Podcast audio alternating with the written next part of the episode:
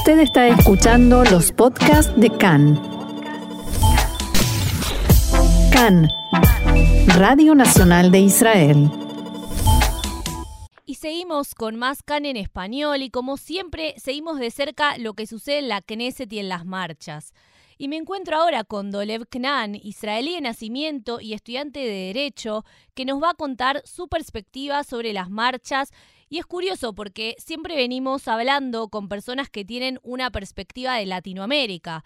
Así que me intriga mucho saber la visión de un israelí de lo que está pasando. Bienvenido, Dolev, acá en español. ¿Cómo estás? Hola, muy bien. Muchas gracias por invitarme. No, gracias a vos. Déjame decirte que tu español es fantástico. Ay, muchas gracias. Contame un poco cómo vive un joven israelí este momento. Vale, entonces la verdad es que estoy muy preocupado. Eh, siento que hay una intoxicación por poder del gobierno. Y mira, es verdad que la derecha ha ganado las elecciones. Nadie duda eso.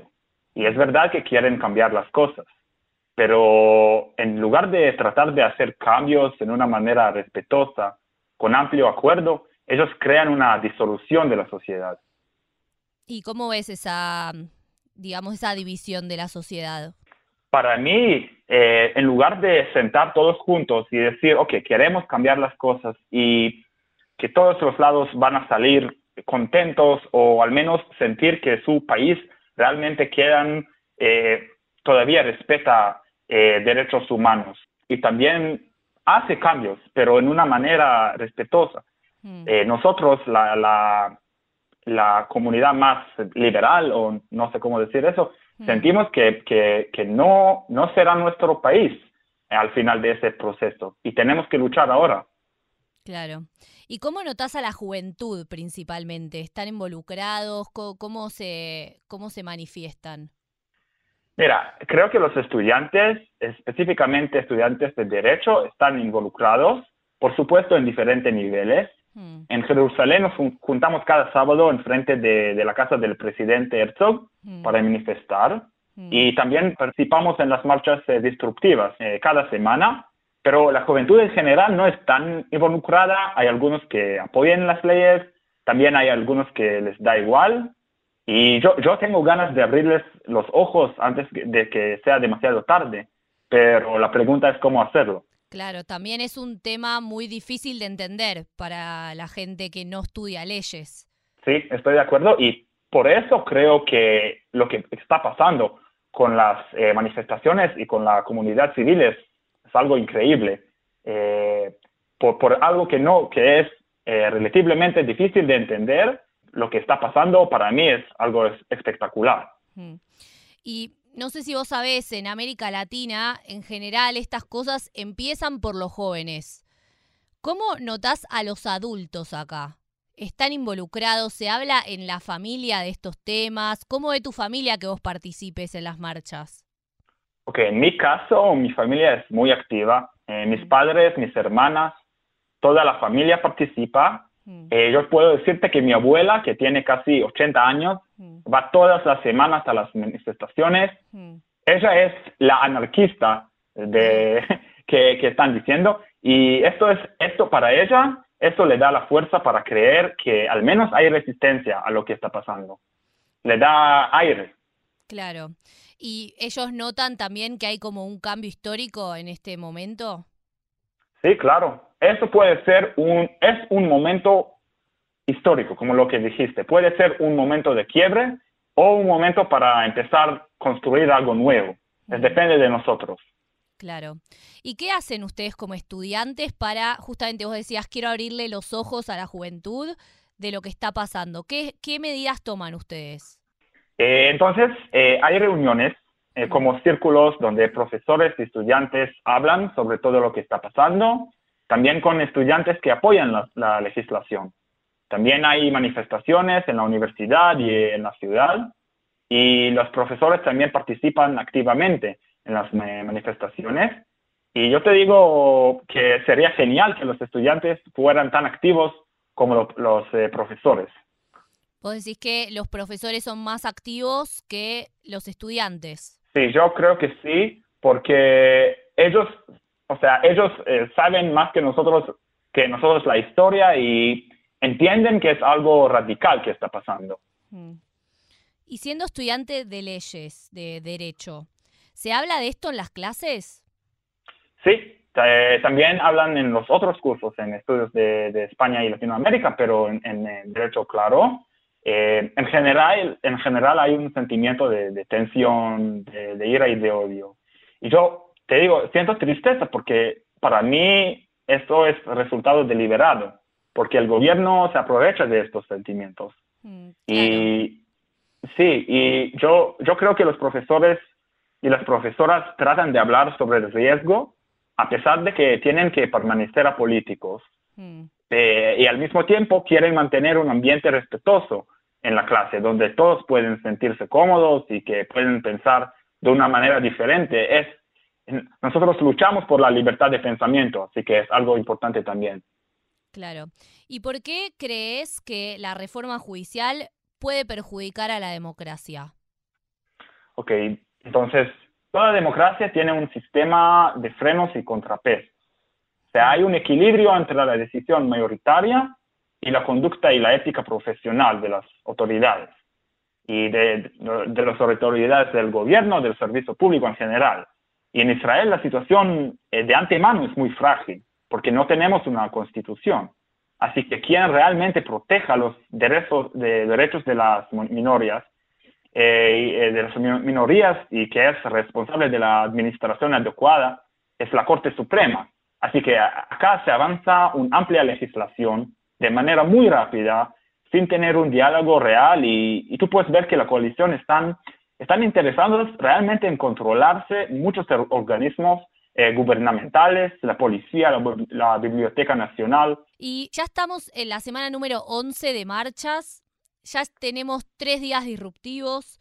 ¿Qué balance podemos hacer de esto en cuanto a la participación de la gente, si está involucrada, cómo ves las marchas que se van desenvolviendo? Eh, veo que hay más y más personas eh, que salen a manifestar cada semana en el último sábado eh, eran casi medio millón de personas, solo 200 mil en Tel Aviv. Hmm. Y cada vez más personas que prefieren normalmente permanecer apolíticos, como ex policías o ex soldados del ejército.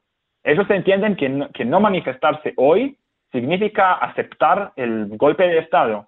Y más derechistas incluye personas que han votado por el Likud, participan en las eh, manifestaciones. Hay religiosos, ultraortodoxos, árabes, también jóvenes, y ellos entienden el riesgo, incluso si tienen muchas críticas por la situación, eh, participan en las manifestaciones. Claro. ¿Y cómo evaluás justamente la respuesta del gobierno ante estas manifestaciones? Bueno, en primer lugar, digamos que la respuesta real es un desprecio total. A pesar de que miles de expertos en Israel y en el mundo les piden que se detengan. Mm. Eh, el gobierno se llama, nos, llama anarquista, ignora el dolor de, un gran público en la población y nos trata como ilegítimos. Eh, y en la práctica continúan eh, con la legislación, con todas las fuerzas, pero no me sorprende porque entiendo que, que, para muchos políticos en la coalición no es un deseo de reforma, como su público realmente quiere.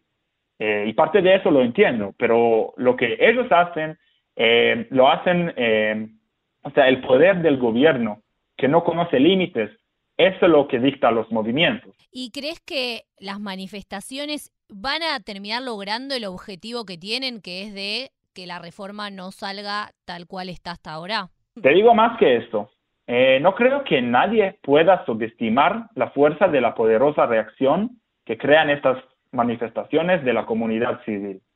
Eh, lamentablemente el gobierno ignora el grito de la gente, pero incluso si se aprueban las eh, leyes golpistas, eh, una protesta le da a la Corte Suprema un incentivo para invalidar la legislación y así puede protegerse a sí mismo y a la democracia en sí. y gracias a la protesta yo puedo decirte con certeza que la resistencia va a continuar y que va a aumentar. ¿Y cómo es el rol de los medios de comunicación en, este tema, la cobertura que hacen? Es una muy buena pregunta. Eh, yo creo que los medios tienen un papel súper importante en no permanecer neutrales. Los medios libres son una víctima declarada del gobierno. Mira lo que pasa con ustedes, con la Corporación de Radiodifusión, el TAGID. Eh, eso, es, eso es para evitar las críticas. Y por lo tanto, la gente de los medios deben hablar, la gente debe hablar ahora, antes de que se, se silencien después. Y en cuanto a la cobertura, los medios eh, muchas veces cometen el pecado de presentar la violencia como la violencia de los manifestantes. Y eso da una imagen equivocada, cuando en práctica es una manifestación no violenta. A veces incluso se entregan flores a la policía. Mira, mi abuela es la anarquista de lo que se habla. Y también, otra cosa eh, para terminar, eh, creo que es importante mostrar diferentes voces de personas de la protesta, para no pintarla como privilegiada y distante. Y eso es importante para enviar un mensaje de que existe una amplia oposición. Claro. Dijiste recién, eh, para terminar, ¿no? Que tu abuela tiene 80 años, algo así. Casi, casi. Casi 80. O sea, tiene, es más grande que el Estado de Israel, que cumple ahora 75 años. Sí.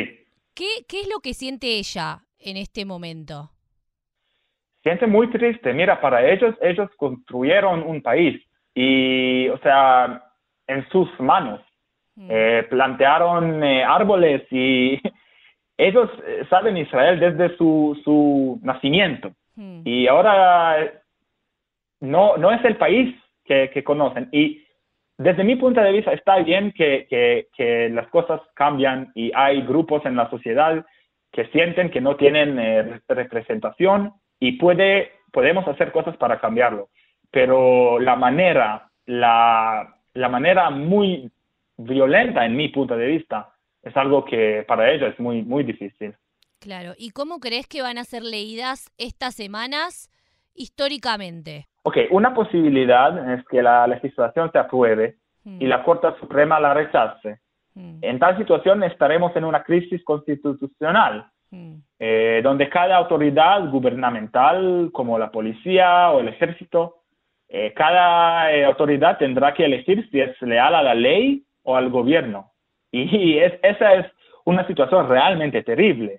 Y yo, yo, creo que en tal situación veremos más sanciones económicas del país y del mundo, gente que pasará su servicio de reserva y otras medidas de, de, emergencia. Y yo sinceramente creo que lo que va a pasar depende de ti depende de mí, depende de los oyentes. Mm. Y si suficientes personas reconocen la, amenaza ahora, podemos aprovechar este evento para fortalecer, para crear una constitución con amplia consenso eh, que fortalezca los derechos humanos en el país. Pero si nos sentamos en silencio, eh, creo que será un punto de quiebre. Claro, ¿crees que, entonces la solución sería crear una constitución? Sí, o sea, generar algo con amplio, amplia, amplio acuerdo eh, que, que, realmente eh, fortalezca los derechos humanos en el país. Porque ahora vemos que no, que, que eh, solamente la, la, Corte, la Corte Suprema no es suficiente. Necesitamos una constitución. Bueno, muchas gracias Dolev Knan, estudiante israelí, por habernos contado un poco la visión de los jóvenes israelíes con respecto al tema de la reforma. Gracias por estar en CAN en español. Muchas gracias a ti y nos vemos en las calles.